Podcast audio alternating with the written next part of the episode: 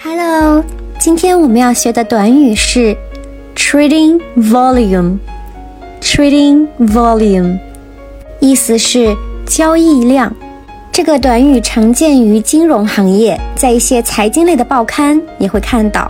比如我们在谈论一个交易的时候，可以这么说：They have to commit to a minimum trading volume and a maximum margin between bid and offer prices。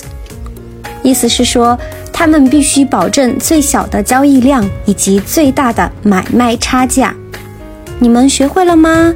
关注谢瑞国际商学院，一起学习商务英语哦。